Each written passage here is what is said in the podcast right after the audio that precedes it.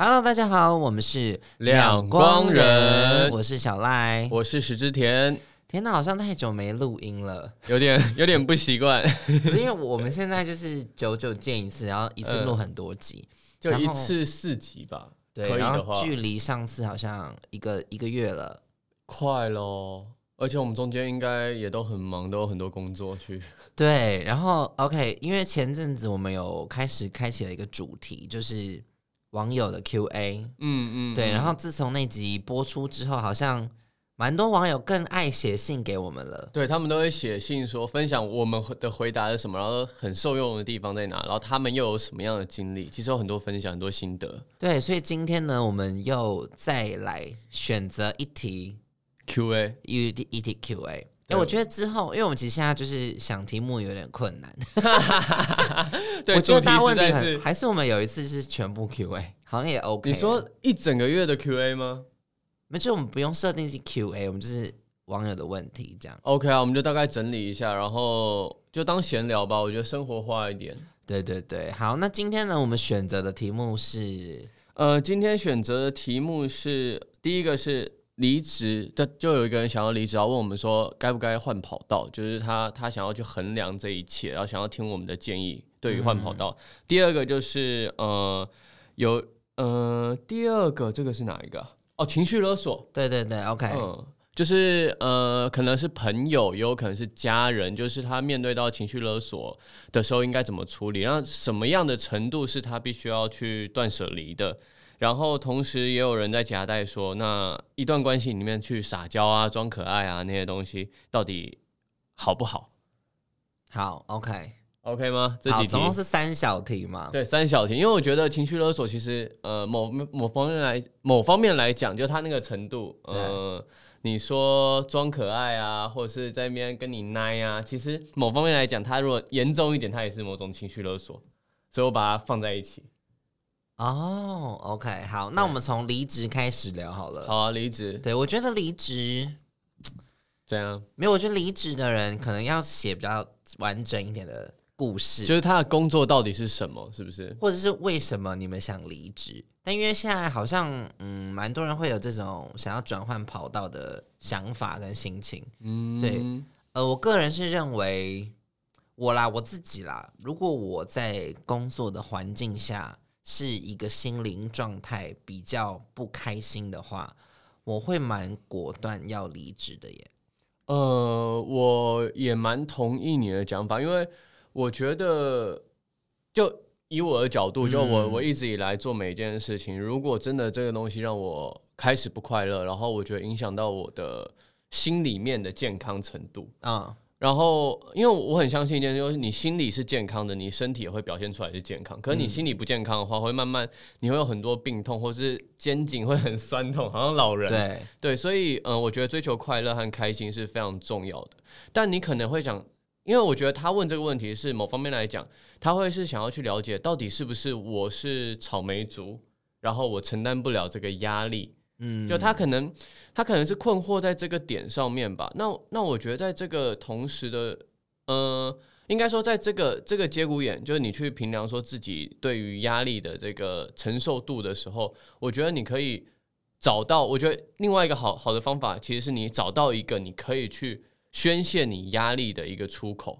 嗯嗯，因为可能是人，那可能是事，因为其实做任何事情，你只要持续把它变成工作，而且你有一个效益上面的业绩压力啊，或者是工作成效的压力，那你一定都会越来越紧绷。那你这时候要怎么样？不仅是在这个工作找到乐趣，你还要找到你生活上面怎么样去宣泄这个压力的乐趣。这是我我的建议啦。然后，如果你真的都找不到，然后你都觉得你就是很痛苦、很不舒服，那我觉得其实你换工作没有不好啊，你不用去在意他人的眼光，你不用觉得说哦，人家说你草莓族或怎么样，因为有可能因为你换工作，你找到了更嗯更美好，或是更像是你自己想要的那个生活。嗯，这是我给他的建议。OK，我我我这边可能跟石之田有点不太一样的想法。欢迎，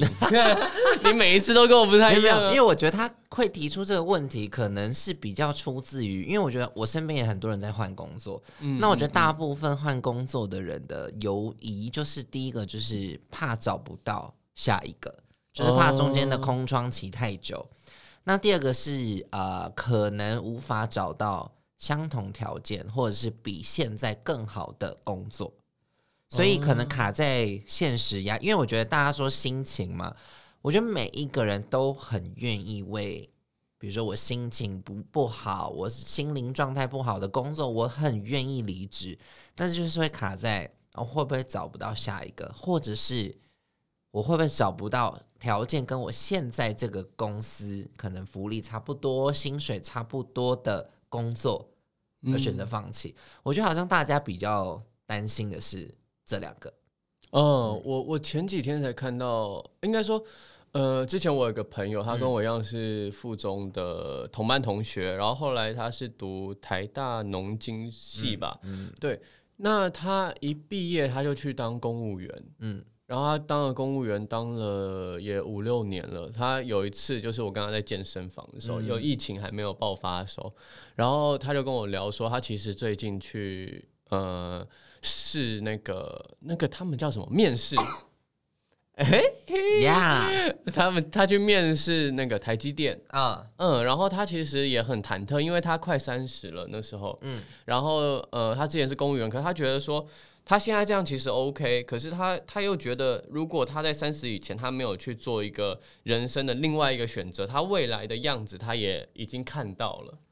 就是他会觉得他的。他未来就那样，然后如果他去台积电，他可能可以尝试另外一种生活，嗯，而且可能薪资啊、待遇啊或履历啊的那个状态都是好的。可是他同时也很害怕失败，因为他嗯年纪已经到一个门槛。其实你如果过的话，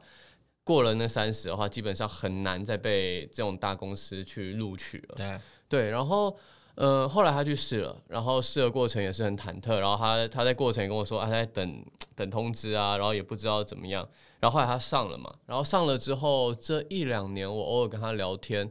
呃，他其实发现他有去做这样的改变，以及他一开始没有去畏惧可能会失去他原本的东西，嗯，他做出这样的改变其实是呃很很替自己开心的吧，那就是我觉得。可是重点就来了，就是因为刚刚小赖讲说有个空窗期，或者是害怕说会不会中间衔接不了，或失去了什么。那我觉得就是在这个过程中，就是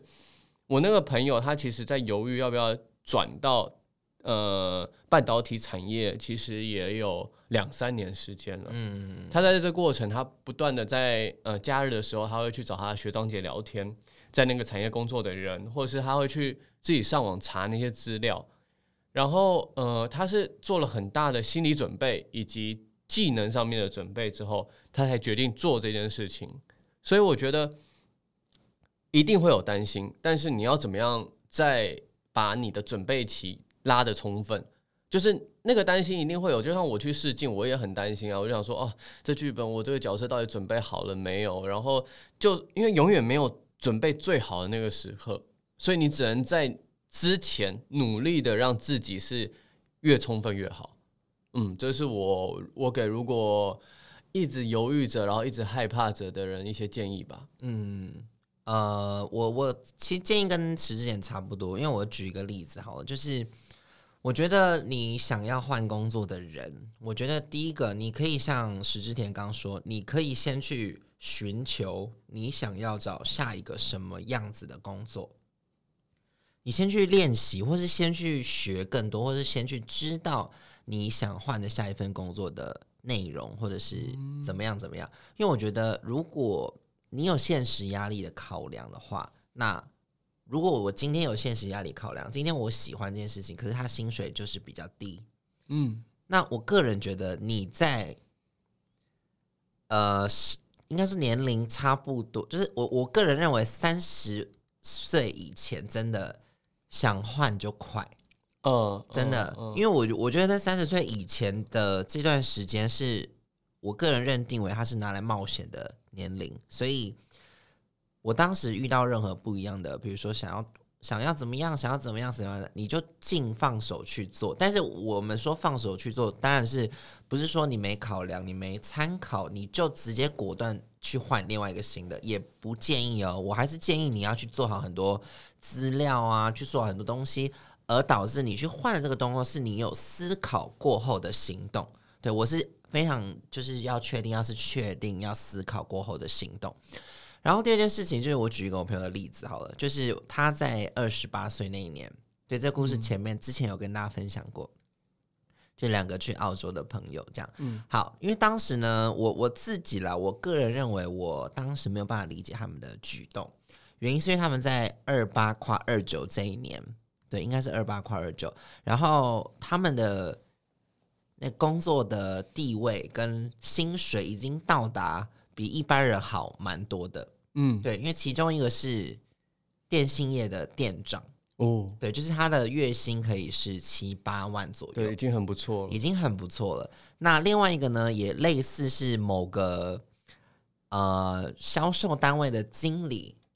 对，他的薪水也是七八万左右。因为这个薪水已经在可能大众就已经是梦寐以求的薪水了，跟职位，因为他们也是从零开始打，而且他们还可以再更高，就是随着年资那些。对，但是因为他们。决定要去澳洲的这个决定，有可能就也没有有可能，就是一定你回不来。呃，就是应该说要重新开始。对你，你要再回到重新一个岗位，你必须要从头做起。你的薪水，你再回来也不可能找到一次就空降七八万的工作。所以我那时候有点不太理解，说为什么他们要去做这个决定。嗯，对，因为我们三个非常好嘛。然后我就就是呃，我我我那时候是其实是有一点自私的，想要打消他们要去澳洲的念头。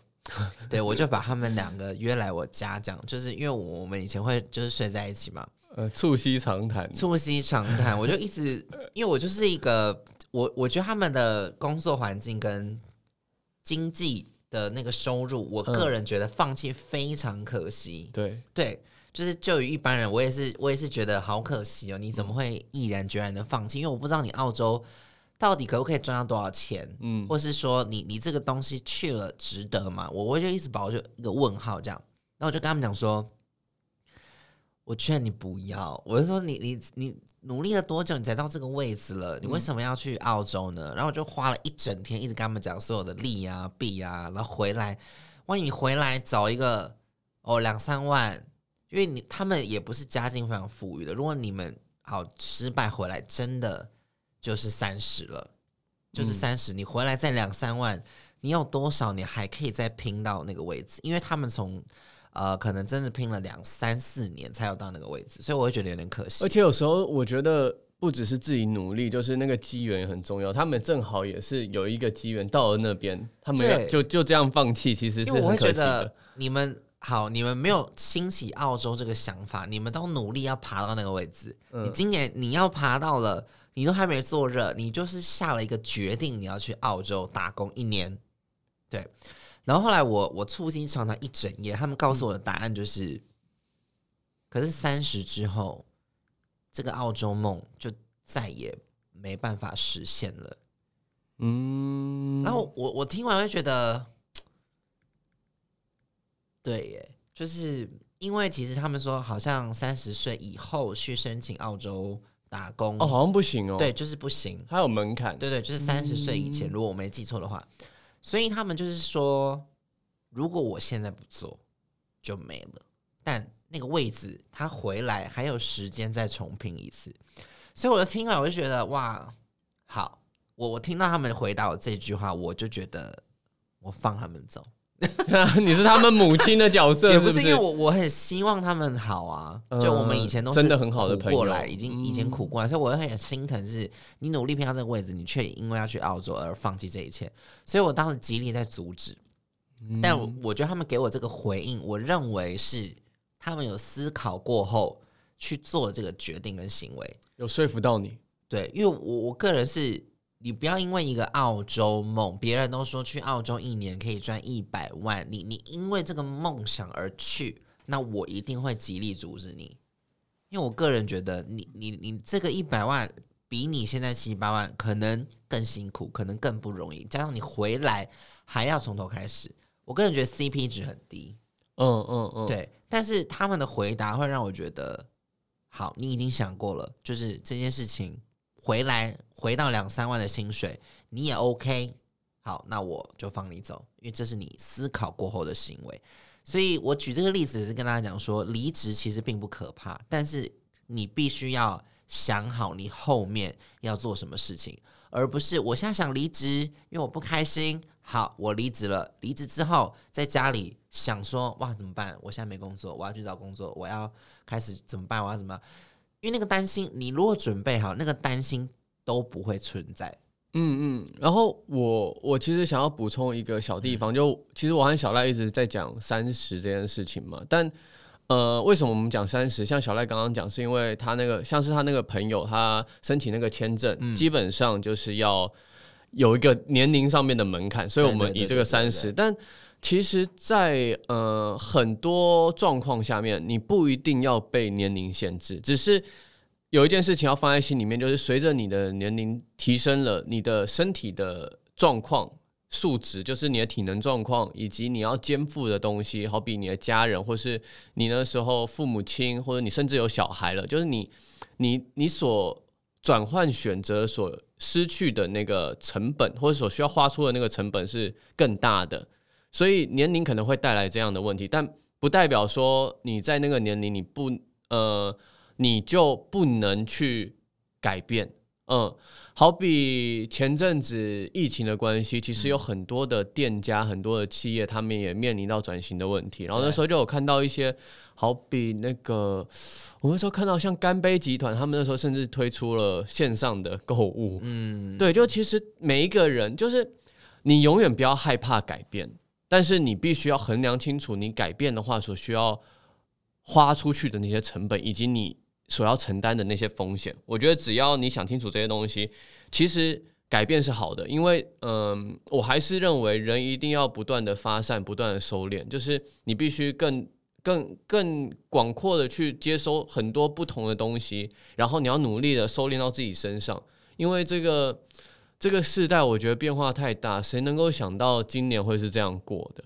对。然后要想你，你看我，我和小赖做 podcast，然后我们也是因为这个东西，我们因为疫情，然后想说，哎，我们还是要有一些产出，然后我们还是可以有一些碰撞，甚至帮助到我们自己有一些吸收，像你们的信件，嗯然后的确这个东西也帮助到我们一些东一些方面，然后也像像我，我就觉得我做这个改变，其实，呃，我从小赖身上就学到一些讲话的方式，然后或是。呃，主持的时候虽然这个没有那么认真啦，但是至少要抓到一个轨道上面。嗯，所以我觉得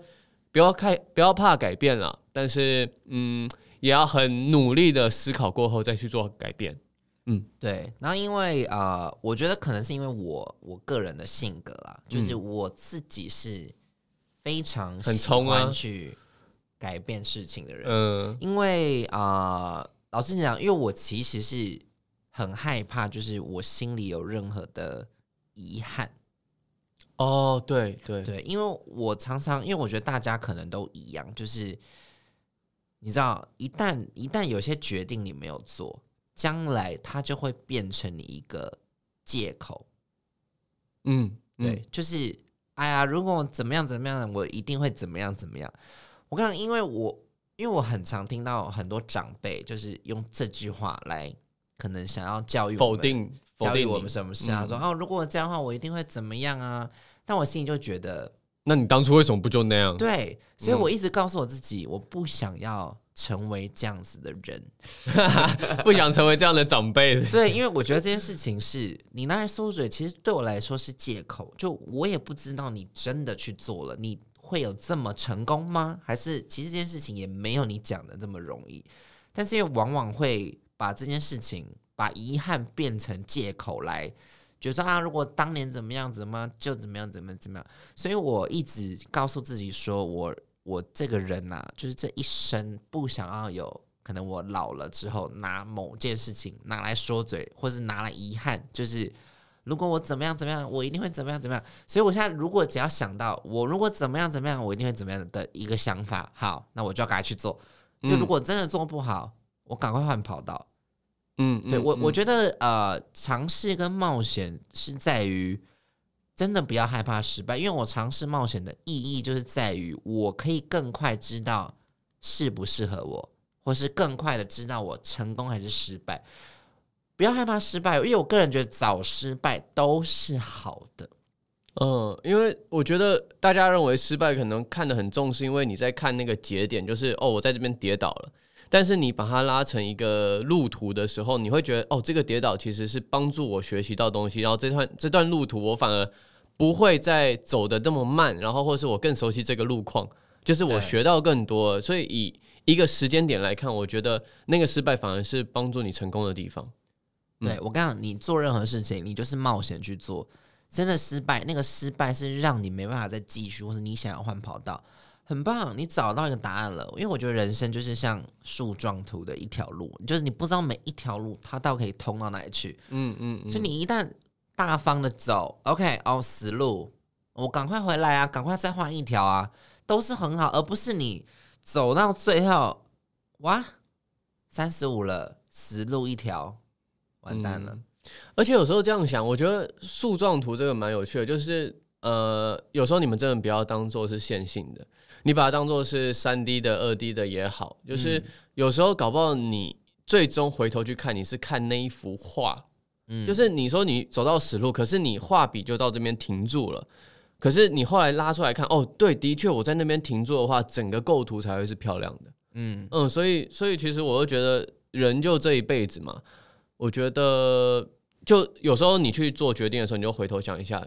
你最后希望留下的是什么？嗯，嗯，然后如果你希望把这个东西留下来，那就做吧。对，因为我刚刚提到树状图的概念，就是我我想要跟大家讲说，没有什么人是什么做不到的。嗯，就我我的意思说，嗯就是树状图的概念，就是其实每个人每一条路都可以试试看，因为我我没办法跟你讲说，啊，你一定不能怎么样，你一定不能怎么样。我觉得每一个人都可以怎么样，只是都是有潜力的。对，只是完成度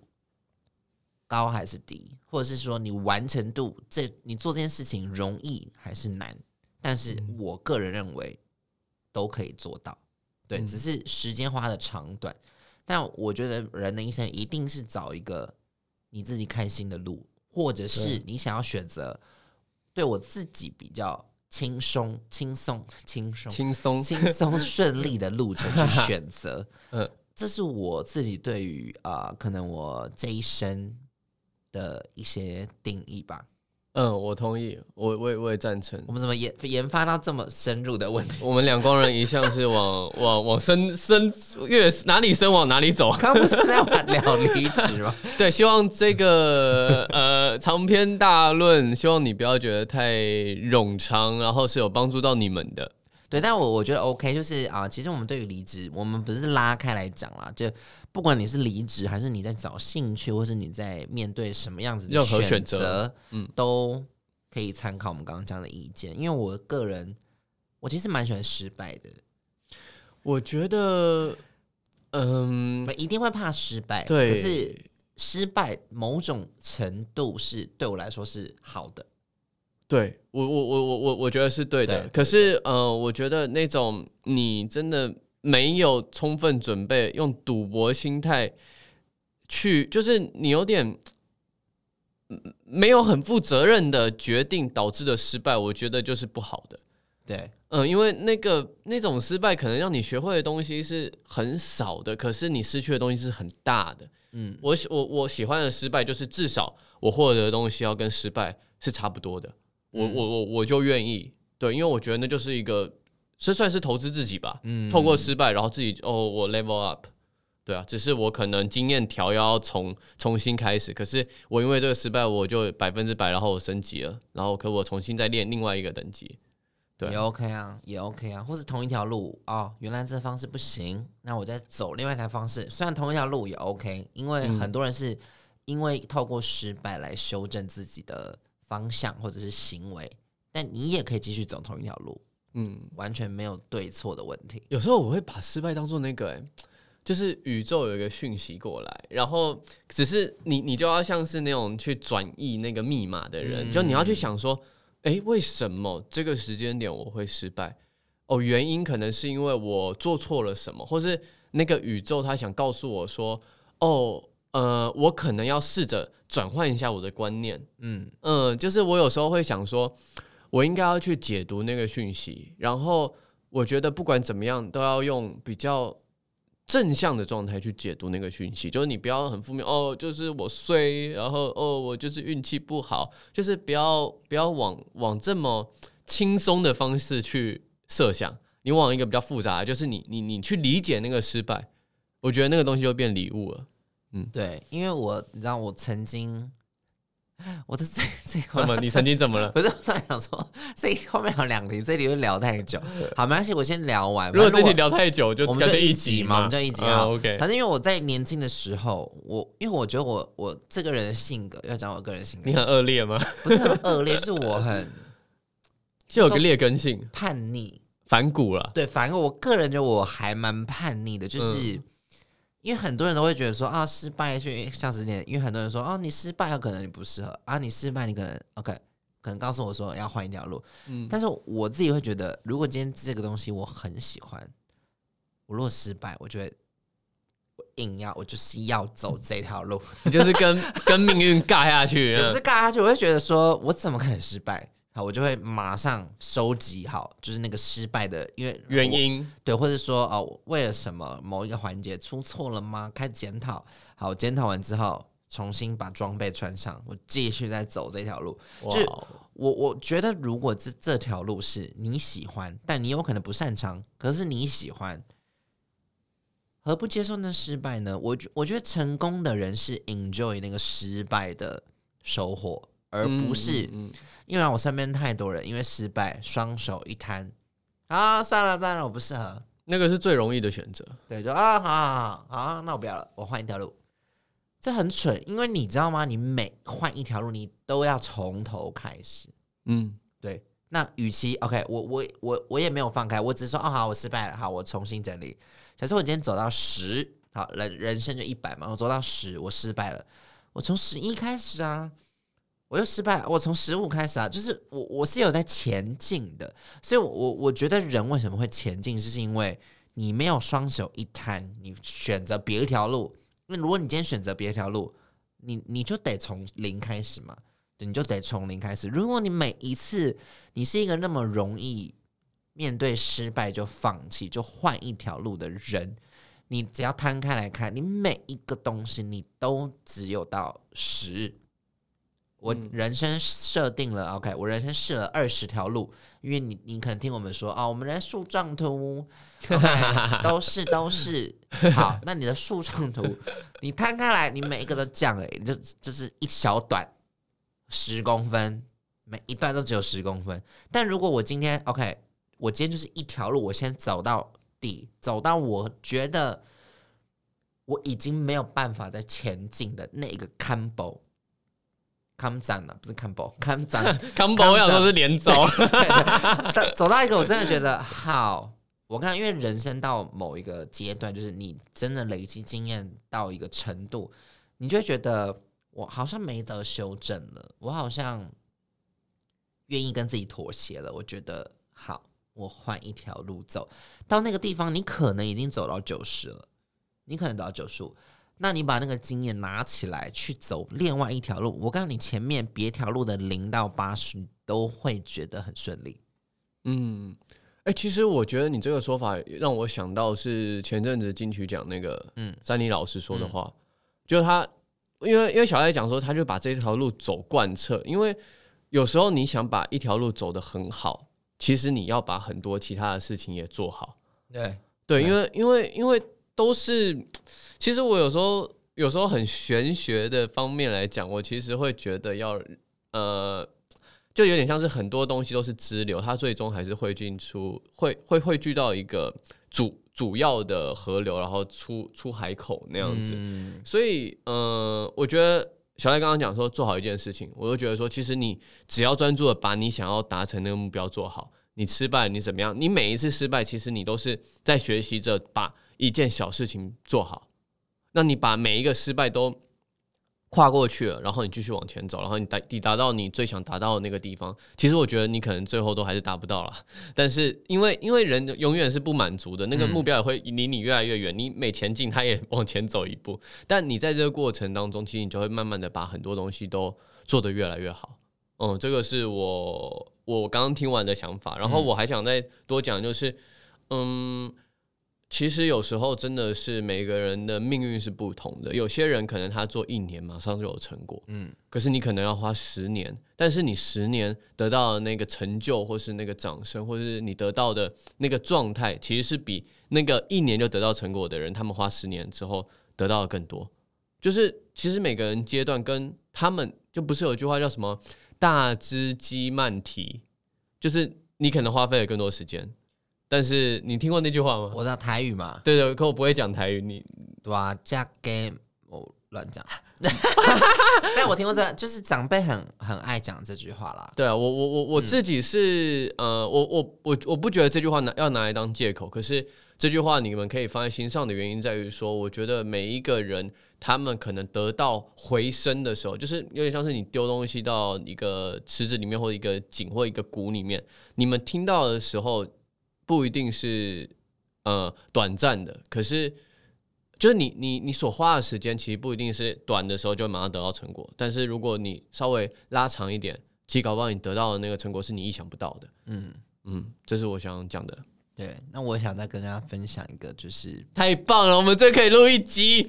没有，因为我刚刚，因为他刚刚讲到命运，因为我刚刚本来就很想讲一下，就是命运这，就比较悬一点的东西。对，因为他刚刚突然提到，想说，哎，好哎，好哎，那我刚才就我觉得每次跟你聊，其实好好像好像真的真的都可以这样聊，哎，就是你聊到什么，突然有什么感觉，然后就讲一下。没有，我因为我刚刚是我本身就劣根性嘛，不是劣根就叛逆。就我叛逆的原因是因为呃。你知道非常多人可能，或是很多很多人曾经给我们一个观念，就是人的一生命运就决定。对你应该听过很多人分享，哦，我听过，我听过很多人，因为我忘记从那边听来。可是因为这句话在以前在我国中啊，因为高中就是很多很多学校会请很多有名的人士来学校演讲。嗯嗯，对。那好像那时候我一直听到非常多的东西，就是其实人生下来一生命运就决定。但因为其实，呃，后来我遇到比较大的挫折，或者是比较大的一些社会状况，我自己遇到了很多支离破碎的命运，或者是怎么样，所以我当时会觉得，哇，原来我的命是这样子的吗？对我，我其实，在啊，我大学，因为我我家里破过产，因为我我以前在。大学以前就是家里没有破产，就是蛮算是偏富裕这样子，赖公子对，算是公子这样。所以我那时候觉得哇，命人就是命运决，就是人的命运一生就决定好。我就觉得 Oh my God，我这一生就是好命。所以我那时候就觉得这句话好美好哦。原来就是我就是含金汤匙长大的，对。然后到大学就天崩地裂，这样我家破产了，然后开始觉得。我想人真的是要经经历到一些事情，你才会某些观念才会被扭转，或者是扭转。因为从破产那一刻开始，我开始要去打工，我开始一天只能吃吐司为生。哇！那阵子我就觉得不可能，我的命不是这样。哇！就就是改命吗？还是对我就一直告诉自己这句话就是 bullshit，没有没有什么叫做人的一生已经被。决定好了，嗯，对。那在后面我又听到了一句话，就是“人定胜天”嘛，就是人的努力可以改变命运。对我后来开始改信这句话，因为我也觉得，嗯，的确，就是我如果今天好，我今天面临了破产，我然后我我一样双手一摊，哦，对了，我的命可能就是这样。好了，那那我就讲了，我就我就好，我的人生就这样。如果我当时没有。没有有一个就是我想要改变命运的这个冲动跟这个想法，也许我不会坐在这边，就是不是现在这个样子。对我，也许我就是一生我就是在可能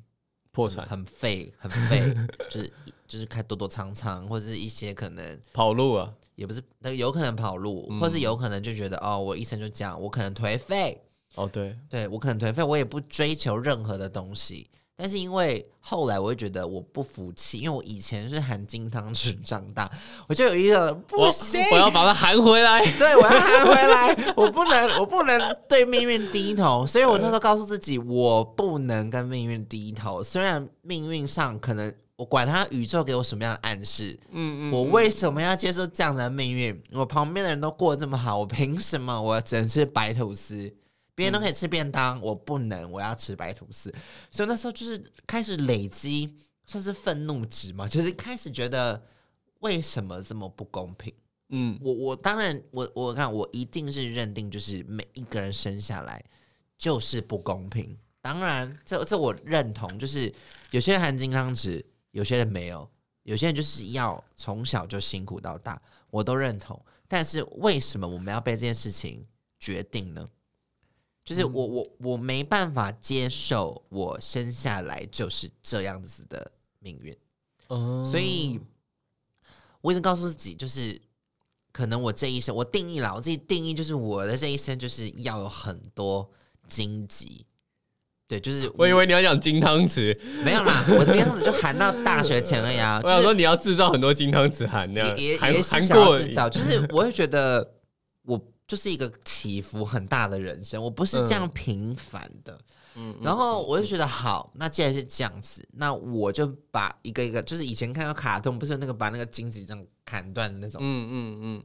我就觉得 OK，你今天出现一条，我就是砍断，我就是要告诉命运，我没有因为你给我这么多困难，我低头了。披荆斩棘的小赖，对，所以我会这么叛逆的原因，是因为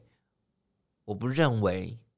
我要配合命运，而是我想要让命运配合着我。因为我如果今天我努力了，我今天打破你给我的限制了，那我能不成功吗？嗯，我我我的我的我我告诉我自己的理解是这样，虽然听起来很壮大，但是中间我真的很有有很垂头丧气过，有，嗯一定有。我我不可能，我现在一定是走我走过那个荆棘路，我现在到后面亮一点的地方，我才有办法侃侃而谈，告诉你们我前面因为这件事情而变成现在的我。如果我当时决定我被荆棘就捆死，我我我不砍了，我就是这样，就是这样躲跨着荆棘这样慢慢过的话，我可能现在一样一样惨，我一样接受命运的决定，我我就是 OK 哦，我就是破产没办法，嗯，就这样。我可能变消极的人，我可能也不会像现在可能很努力想要冲啊，很想要得到什么东西，我可能都没有。所以我觉得很多行为跟想法会决定于你往后的方向，因为有可能是我一直不想要向命运低头，因为我觉得我今天这个人，我的个人特质，我的形象本来就不是所谓命运赋予给我的，比如说大众或者是一般人，嗯因为我的形象，我的特质在于，可能大家的眼中都是特别的，你是不一样的，你你不是我们所认知的，比如说男生或是女生这种性别气质，所以我会觉得，为什么我我曾经也埋怨自己说，为什么我我我就是可能没干嘛就要被赋予很多异样的眼光？我们会不会带来太离题？不会不会不会不会，我我我我我现在我现在等你讲完，我就会觉得。为什么要被这样子呢？因为这也不是我能决定的，就是难道我这样子会被接受到异样的眼光？所以我一直会觉得说我我不愿意，我不愿意被你们这种莫须有的眼光加注在我身上，所以我要一步一步一步证明给你们看。断开锁链，对我就是断开，你们就给我看清楚，这样子一样可以成功。嗯，我就是秉持这个信念，就爬过来了。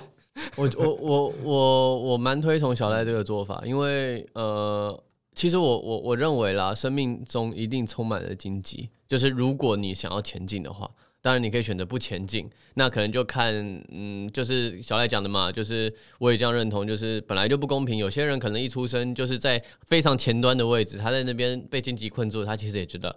OK fine，我觉得很棒，对，对，但呃，其实永远都充满了荆棘。然后，如就不是生物上面有一个叫用进废退缩嘛，就是你你要一直让自己是有动力的，是披荆斩棘的，是让自己一直想要往前进的，那你就会留存那个肌肉，就是你的身体是会负荷那个那个消耗的，你的肌肉是发达的，所以我觉得时时刻刻让自己呃处于某方某某种披荆斩棘的状态，以及处于某种压力下面的话，你的确可以前进的更。坦然，然后你在这个过程被困住的时候，你也更能够去挣脱，你不会很容易就呃颓丧了，然后就选择就是安于那个角落。然后，其实我对于命定啊，还有因果论，我在大学的时候，其实我我也彷徨了很久，就那时候我一直在犹豫，说我到底应该要做什么，因为其实我大学是非常不知道的。我我有超多选项，那时候就可能念视觉相关的，就新新媒体设计，然后可能是念建筑，然后其实那时候突然又对于呃用城市语言去写写，那那叫做有机的，就 algorithm，就是演算法去创造的艺术，generative art，就是数位艺术。对，那时候我对于这种东西也有兴趣，我体感那时候 Kinect 很红，然后我跟教授也有做过，就是用。用体感，然后有粒子跑在身上的那种感觉的东西，我觉得哇，这好酷！那时候那时候有很多现代舞的舞团也用这个技术去做表演，嗯，所以那时候我就很喜欢。然后我就很困惑，所以我就问了很多长辈。那时候我记得有两句话让我蛮呃豁然开朗的吧。一个是我朋友那时候跟我讲说，呃，那那句话好像是徐志摩跟林徽因之间的吧，就是。忘记谁写给谁谁的，他们就写说：“得知我幸，不得我命。”就是有某种，反正我就是努力去做。然后如果我没有办法得到，那就是我的命运。那我如果得到了，那就是我幸运的部分。这这可能是比较谦卑的说法，就是是我我我的幸运。对，然后。这段话对我来讲有有一个深刻的重要性，在于说，有些人可能解读的方式就是哦，这就是所谓的认命。但是在我的解读，我可能会会会会想要认为说，哦，当我得到的时候，我必须要保持着谦卑；然后当我没得到的时候，OK，我也要知道我自己的限制在哪里。但这不代表说我还我要停止去追求这个我想得到这件事情。嗯嗯，我我是这样来解读。然后另外一句话是。嗯，有一个长辈是咖啡厅的老板嘛，那时候我很喜欢泡咖啡厅，嗯，然后他就跟我说，其实有时候你会不会觉得你人生的剧本一开始就被写好了？这有点像是大家都说哦，其实你就命运早就被安排好了，怎样？那时候我在想，那那如果我都被写好，那我到底要做些什么才能够，才才才是在过我的生命啊？不然的话，我我我好像不需要努力啊，我不需要干嘛？可是。我的确也经历过努力，我才达到现在这个地方啊！难道这个剧本也写过说我在这个地方要努力吗？然后后来我就一直在想，我我我不知道我的个性是很容易纠结在一些很很莫名其妙小小的地方，然后我就一直在想那个道理到底是什么，原理是什么。然后后来我给我自己的解读，这段话反而对我来讲蛮重要的地方在于说，这个剧本写好了，所以说它代表的可能是。其实人的生命本来就应该是这个长度，你不可能就是达到永生这件事情。但是你可以去决定你在上面附加上去的注记是什么，以及你要怎么样去翻你的这个剧本。就是我觉得这样子的想法会让你的姿态呈现会更不一样。那你最后呈现出来的状态，可能因为就像是演员嘛，我们拿到剧本的时候，剧本就写那样。难道你角色就演那样吗？你一定是附加上去自己的灵魂，然后结果后来拍出来的东西，那只是一个蓝图，就跟建筑工程师施工的时候，他有个蓝图在那边，但是后来去做出来的，一定会有加入很多变音，然后导致出来的成果。那我们看着那个剧本的时候，我们应该去想说，我要怎么样把这个角色做的是独一无二的，是只有我石之田能够做到的。所以我后来去看，呃。这两句话分别的态度都会变成这样，就是我当然我还是谦卑的，就我认为还是有很多东西是远大于我力量能够触及的，因为这个世界并不是围绕着自己为中心嘛，我我是这样想，然后但是我同时也告诉自己说，我是能够改变东西的，就是我一定是能够，只是我要花费多少精力，那我值不值得投资那么多的精力去？改变这件事情，嗯嗯，这是呃，我刚刚听就关于命命定啊跟因果论的一些想法。对，那我觉得呃，如果因为其实我们两个讲了非常多不同的状况跟方向嘛，对我我我如果反了一个想法，就是假设今天好。真的，人生都有一个剧本。如果真的都我出生就已经写好了，嗯，那你何不去做你自己开心的事情？嗯，对你，你反过来想，那就都如果都被注定好，那我就做我开心的，对啊，就不用怕啦。对，不用怕，反而想就是这样子。所以我觉得人生这件事情，就是不要被太多呃无所谓的想象锁，或者是眼光，或者是。任何东西去影响你，比如说我本来可能想做的事情，我觉得千万不要对命运低头，而且也不要不自信。因为我刚刚最后一句话想要跟大家讲，就是我我前面有提到所谓的性别气质这件事情，嗯。这事情我们要这边聊还是下一集？我们下一集聊这个。我们下一集聊这个，因为现在多长了？它很蛮长的。没关系，反正今天就是啊，简单。因为我们一开始的主轴是在聊离职然，后来延伸到一些人生方面的选择，可以回来去回答你这个离职的问题。但是我们这个东西呢聊的比较大，所以你可能面对你人生的困难，也可以用我们今天这集来参考一下。那如果你喜欢我们今天的分享呢，欢迎追踪订阅我们两光人的频道。那我们呢也有信箱，欢迎大家可以寄信来分享。我们都会看哦，而且对我们来讲很有帮助。对，因为你们的信件可能就是我们的题目。对，而且我们就可以从那个题目之后，我们又多多聊了很多。然后其实我和小赖也在从我我自己是这样觉得，我还我也在从你身上学一些东西。因为我觉得透过每次录 podcast，有一点像是在跟自己对话，因为很很就是很少时间可以自己想那么深入。